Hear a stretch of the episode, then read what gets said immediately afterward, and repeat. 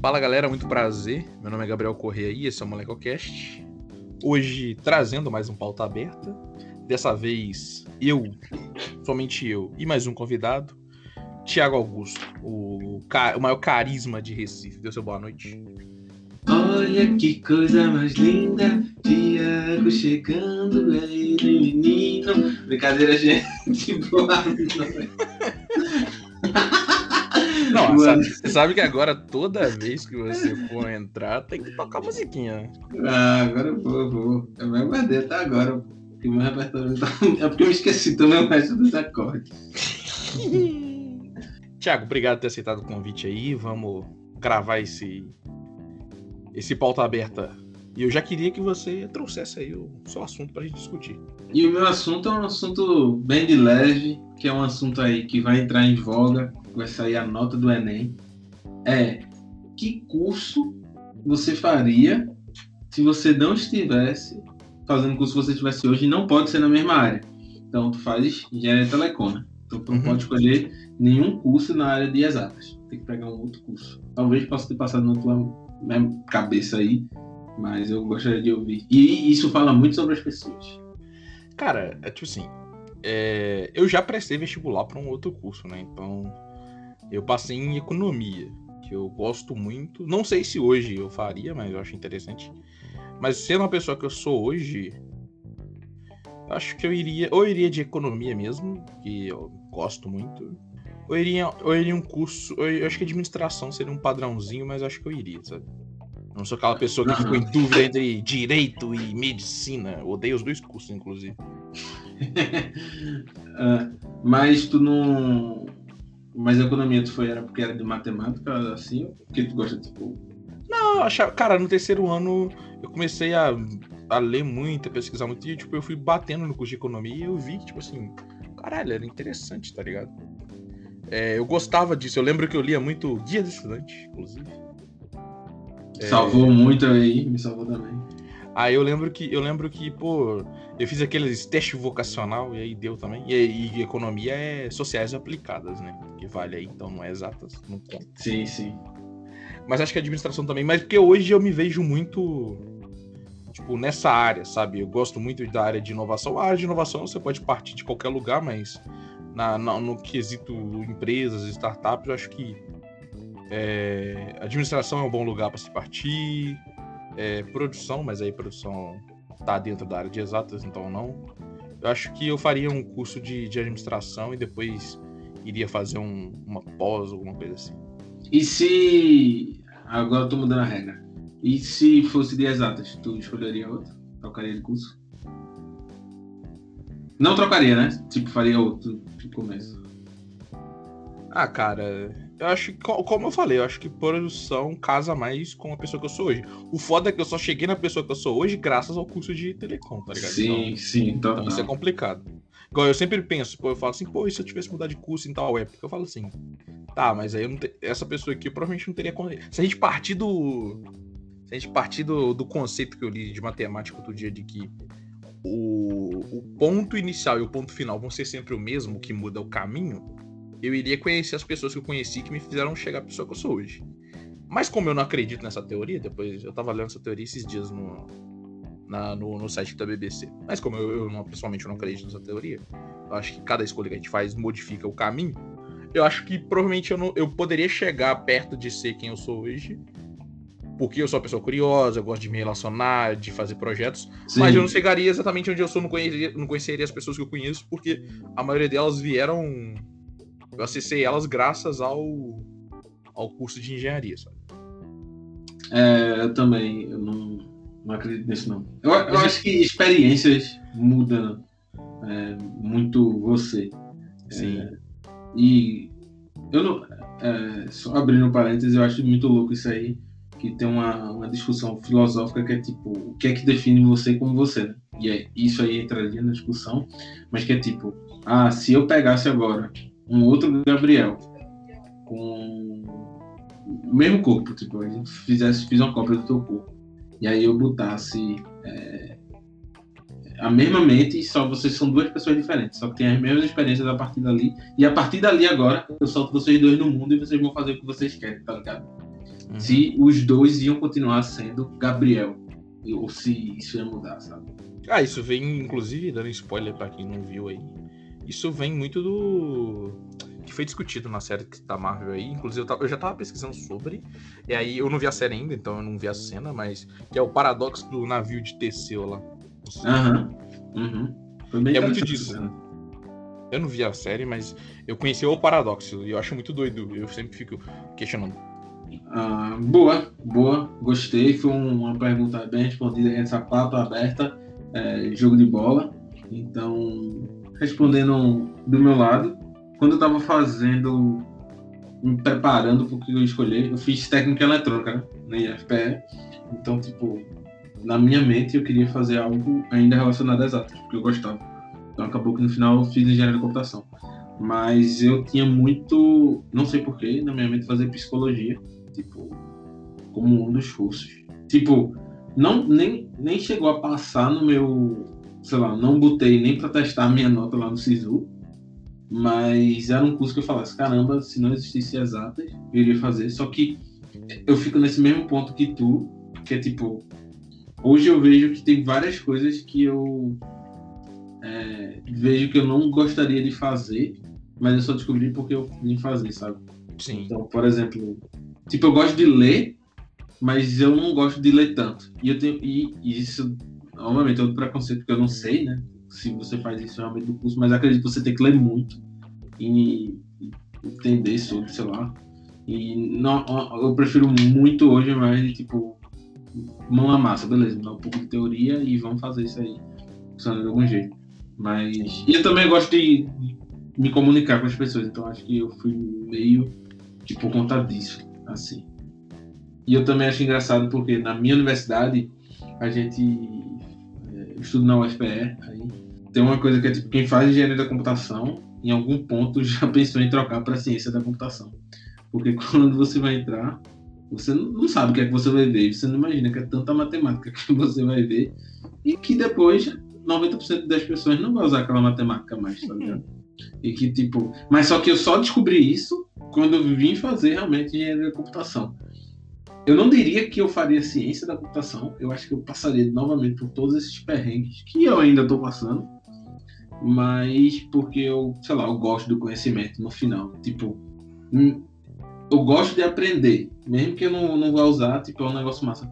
Tipo, sei lá, você paga uma cadeira de um curso inteiro para tirar uma coisa boa dela, tá ligado? Tipo, caramba, tipo, isso aqui faz todo sentido. Só que, só que hoje eu também vejo por outro lado, que é tipo, às vezes você não precisa chegar no final de alguma coisa para tirar benefício dela, tipo um livro ou uma série. Às vezes você fala, não, vou assistir até o final da série porque eu quero saber como é que ela termina. Ou vou terminar esse livro porque eu falei que eu ia ler um livro por mês.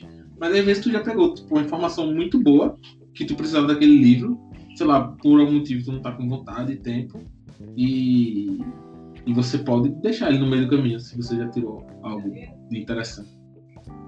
E aqui foi a pauta divergente, né? Que eu nem sei como é que eu cheguei nisso agora. Cara, mas é, é, muito doido que a gente pensa sobre isso agora, igual essa pessoa, essa sua pauta, ela só existe muito embasada no fato de a gente é um bando de jovem adulto que acha que sabe das coisas, que acha que sabe de tudo. E a gente, naquele momento, a gente é jogado na situação, quem tem a oportunidade, né? é jogado na situação de. Tá, você tem que escolher. Sabe aquela velha frase que o pai diz? Tem que escolher isso que você vai fazer o resto da sua vida, sabe? Sim, sim. Então, tipo assim, e muitos de nós, igual eu falo por mim, pô, a gente tá sendo uma das primeiras pessoas, se não a primeira pessoa, numa faculdade, numa faculdade federal e tal. E aí você tem a pressão a mais ainda exatamente de representar, tá ligado? Você não tem alguma coisa, tipo assim, muitas vezes a gente, pelo menos, sai com esse pensamento, eu não sei se você, você concorda, a gente sai com o pensamento de, sabe, eu não posso errar o que eu escolho. Todas as escolhas que eu fizer daqui até, sei lá, o formado, até o final da vida, tem que ser as escolhas certas, sabe? Eu não tenho tempo e nem chance uhum. de errar. E é isso, porra, isso põe um peso desgraçado nas suas costas, tá ligado? É, isso, isso é muito louco. Assim, de um lado da família, eu sou o primeiro para entrar, entrar numa na real, talvez eu possa até ser o primeiro, assim, da entrar na universidade, de um lado. Não, sei, não conheço todo lado de uma família minha. Mas. E que é louco. Tipo, eu não senti tanto essa pressão do. do. do errar assim. Tipo, no final era errar, mas eu queria acertar, tá ligado? E não era tipo. Eu não, não era o problema de eu errar no final, mas era o problema de eu não me preparar, tipo, e não fazer o melhor para não errar. Era tipo, meu irmão, eu vou dar o gás, vou dar o sangue disso aqui, sei lá, eu vou escolher o melhor curso para mim nesse momento e que se der errado, tipo, deu errado, mas eu gastei minha energia para fazer isso. É tanto que quando eu fui escolher o curso, eu falei com a galera que fazia os cursos, que eu estava em dúvida em três: ciência da computação, engenharia da computação e engenharia eletrônica. E aí eu falei com gente formada de eletrônica, computação e, e de engenharia de computação. E aí no final eu vi que engenharia de computação era o que mais se encaixava comigo naquele momento. Só que, tipo, você muda tanto de gosto de várias coisas. É tanto, sei lá, porra, aspargos. É um negócio que eu gostava, velho. Que hoje eu gosto. Tipo, um sei lá. salteado ali na frente. Exato. Gir, é, purê de girimum. É um negócio que eu amo hoje. E que eu não comia. E que, tipo, isso vai mudando. E do mesmo jeito, assim, um curso eu vejo muito como uma ferramenta. E o que eu acho massa, assim, que a gente teve, é bom a gente lembrar, né, que a gente teve a oportunidade e ainda assim, o privilégio de entrar na, na universidade é, é, pública. E que, tipo, é, estando também na área de inovação, o curso é muito mais uma ferramenta. Então, ah, beleza, o que é que eu uso de computação para inovação? O que é que tu traz de telecom para computação, tá ligado? E essa, esse teu background é que também é, é um diferencial teu se for trabalhar nisso, na área, né? Inovação. Exatamente. Pauta aberta, jogo rápido. Ah, mas eu gosto dessa, dessas discussões, igual, tipo, tava conversando com alguém, acho, eu não lembro quem que era, que é tipo assim, antigamente, o, a escolha que você fazia com 20, 18 anos, sei lá, dependendo, Uhum. ela era a sua escolha pro resto da sua vida. Sim. Hoje você pode dar uma recalculada, tipo assim, a nossa geração tem isso, sabe? É verdade. Isso é A geração dos muito nossos pais, sei lá, não, não tinha essa, muitas vezes não tinha essa perspectiva. É, e, e eu acho que, só interrompendo rapidinho, era só de tipo. Até porque não tinha tanto a necessidade, pelo menos no Brasil, nesse tempo atrás, que você tivesse um- uma faculdade para, tipo, sei lá, é, conseguir crescer num emprego assim, sabe? Uhum. se você quisesse.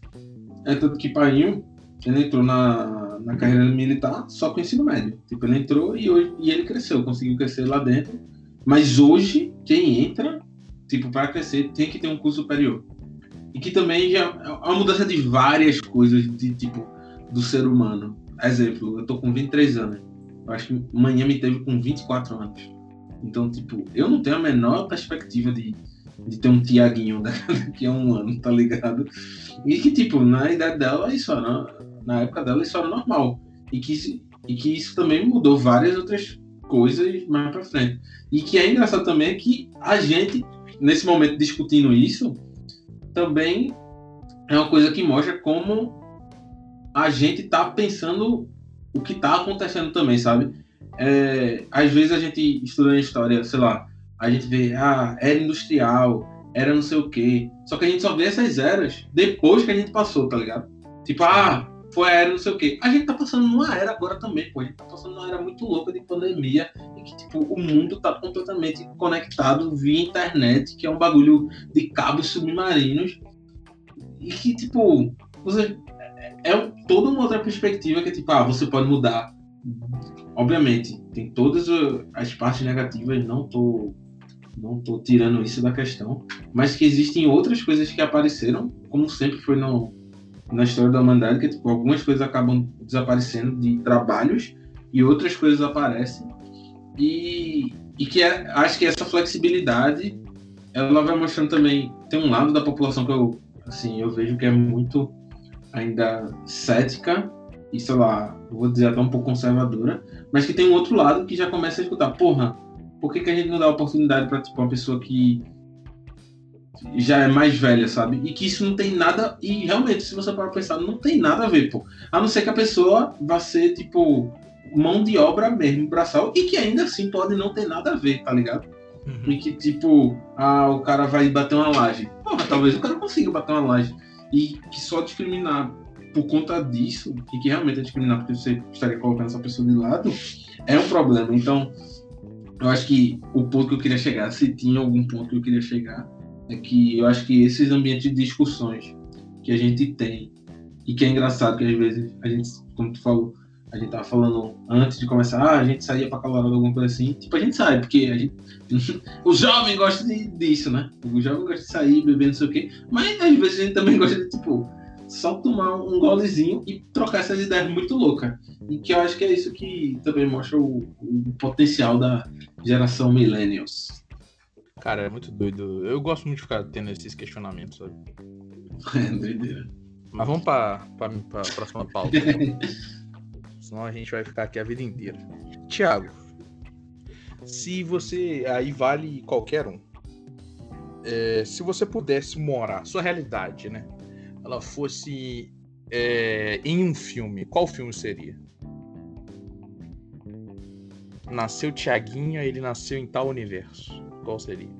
Caralho, eu pensei em um aqui, mas é horrível. E eu vou mudar. Foi a primeira coisa que veio na minha qual, cabeça. qual foi o primeiro que você pensou? E eu não, eu não queria esse nunca na minha vida. É, não é um filme, é uma série, não sei. Eu acho que eu pensei o oposto. Eu pensei, tipo, o que eu não queria. Eu fui Hum, pra esse lugar. É...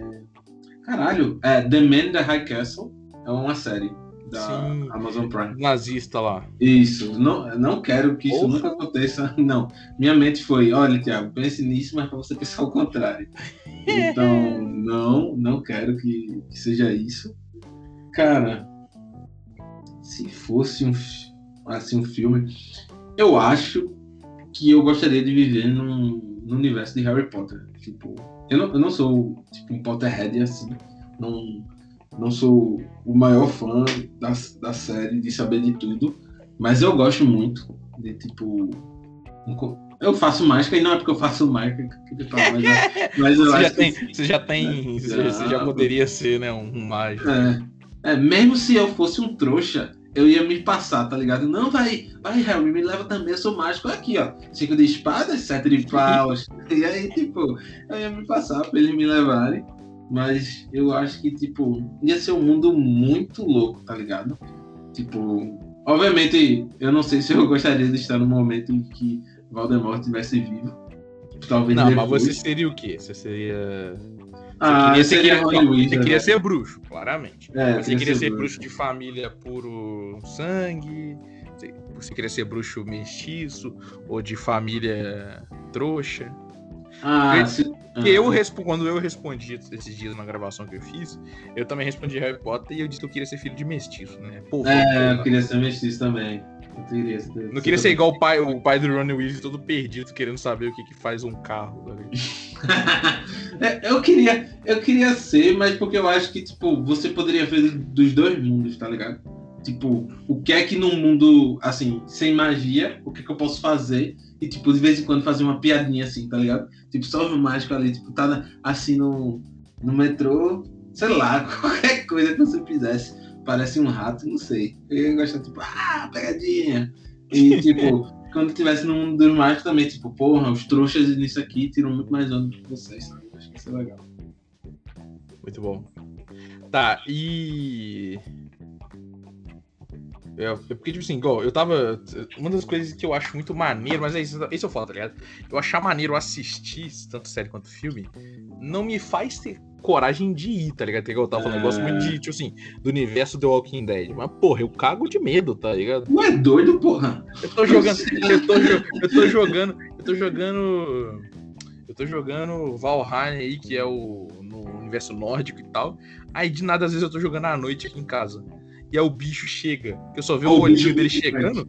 É, exatamente. Já, já, já dá aquela traumatizada. Imagina você ter que. Mano, você vai cagar. Você fala assim, caralho, tá vindo a porra do zoom.